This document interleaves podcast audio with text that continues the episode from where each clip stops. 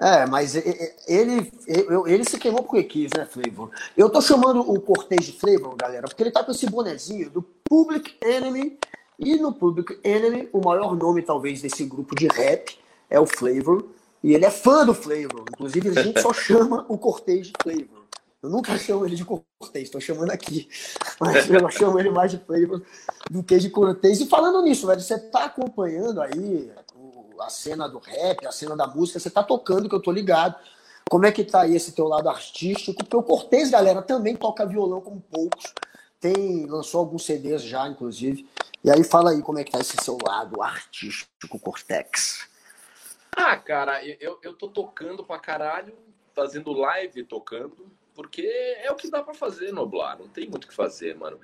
É, quando a pandemia começou, eu já estava nesse movimento de só fazer conteúdo na rede social e viver do, do, do, das minhas próprias mídias, porque depois que eu não renovei com a Globo, no final de 2017, eu fiquei sem trabalho fixo em emissora. Eu não estou em lugar nenhum, não tenho mais contrato, ao contrário do Andreoli, do Gentili, do Taz na Cultura, né?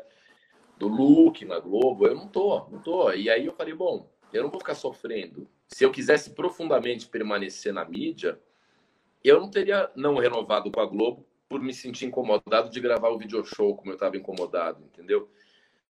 A minha meta na vida nunca foi ser famoso. A minha meta na vida é que a fama seja consequência do meu trabalho, não a finalidade. Então, eu me resignei e fui trabalhar na internet. E então, quando a pandemia veio, cara, eu falei, agora eu vou, vou tocar muito aqui, porque eu não vou enlouquecer, tá ligado? Minha maneira de não enlouquecer na pandemia é fazer live, é tocar, estudar música, é cantar. Eu fiz live de stand-up também. Eu chego a fazer live de contação de história, live de declamação de poema. Mas a que mais me agrada ainda é a de voz e violão, ou tocar violão clássico, porque pelo menos eu vou sair da pandemia como um músico melhor, entendeu? Eu posso sair alcoólatra, cada vez mais gordo, cada vez mais depressivo, cada vez mais mal, cada vez mais viciado em remédio, mas que pelo menos eu saia tocando e cantando melhor. Por isso que eu tenho feito tanta live de voz e violão, tá ligado? Agora que eu parei um pouco, porque eu peguei um pouco de bode do, do comportamento do meu público lá nas lives. Então. Mas eu mas você tá, depois. Mas você tá tomando. Você tá, você tá exagerando no vinho? Você tá exagerando nos remédios? Tá rolando isso, mano? Não, agora não mais, assim. Houve um momento da pandemia que eu tava bem junk, assim, que eu fiquei muito mexido no começo, assim, sabe? Aí agora que está pior ainda, é o momento que eu, que eu tô mais mexido, eu deveria beber mais e estar tá tomando mais remédio, etc. Mas eu tenho muito medo de baixar minha imunidade. Então, assim, eu tenho um argumento suficiente para encher a lata e, e, e, viver à base de calmante, porque, porra, é, tá muito feio. Eu tenho grandes amigos entubados. Um dos meus maiores amigos, que é o Sérgio Belo, meu músico de coração, tá há cinco semanas lutando para viver numa UTI.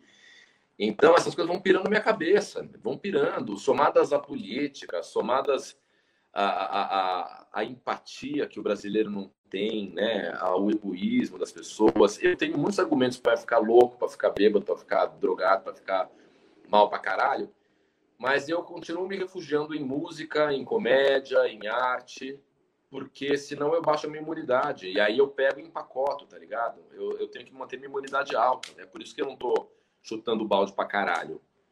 Mas volta e meia alguém entra na minha live e fala: Como você tá feio, você tá mal, tá com uma cara cansada, você tá triste, tá com um olhar baixo. Eu falo: Cara, tô, tô todos os dias triste, todos os dias mal, porque é, eu tenho que desconfiar muito dessa felicidade gratuita que algumas pessoas têm, especialmente nas redes sociais, num contexto em que a gente vai atingir 5 mil mortes por dia. É, é, é impossível ser feliz, cara. É impossível. O Felipe Neto falou isso no, uma postagem dele, desconfia das pessoas que estão de muito bom humor. E é verdade. Mesmo como comediante, eu não consigo falar, vamos lá, galera. Não, não dá, cara. Não dá. É foda esse momento, hein, Carlito? É isso mesmo, galera.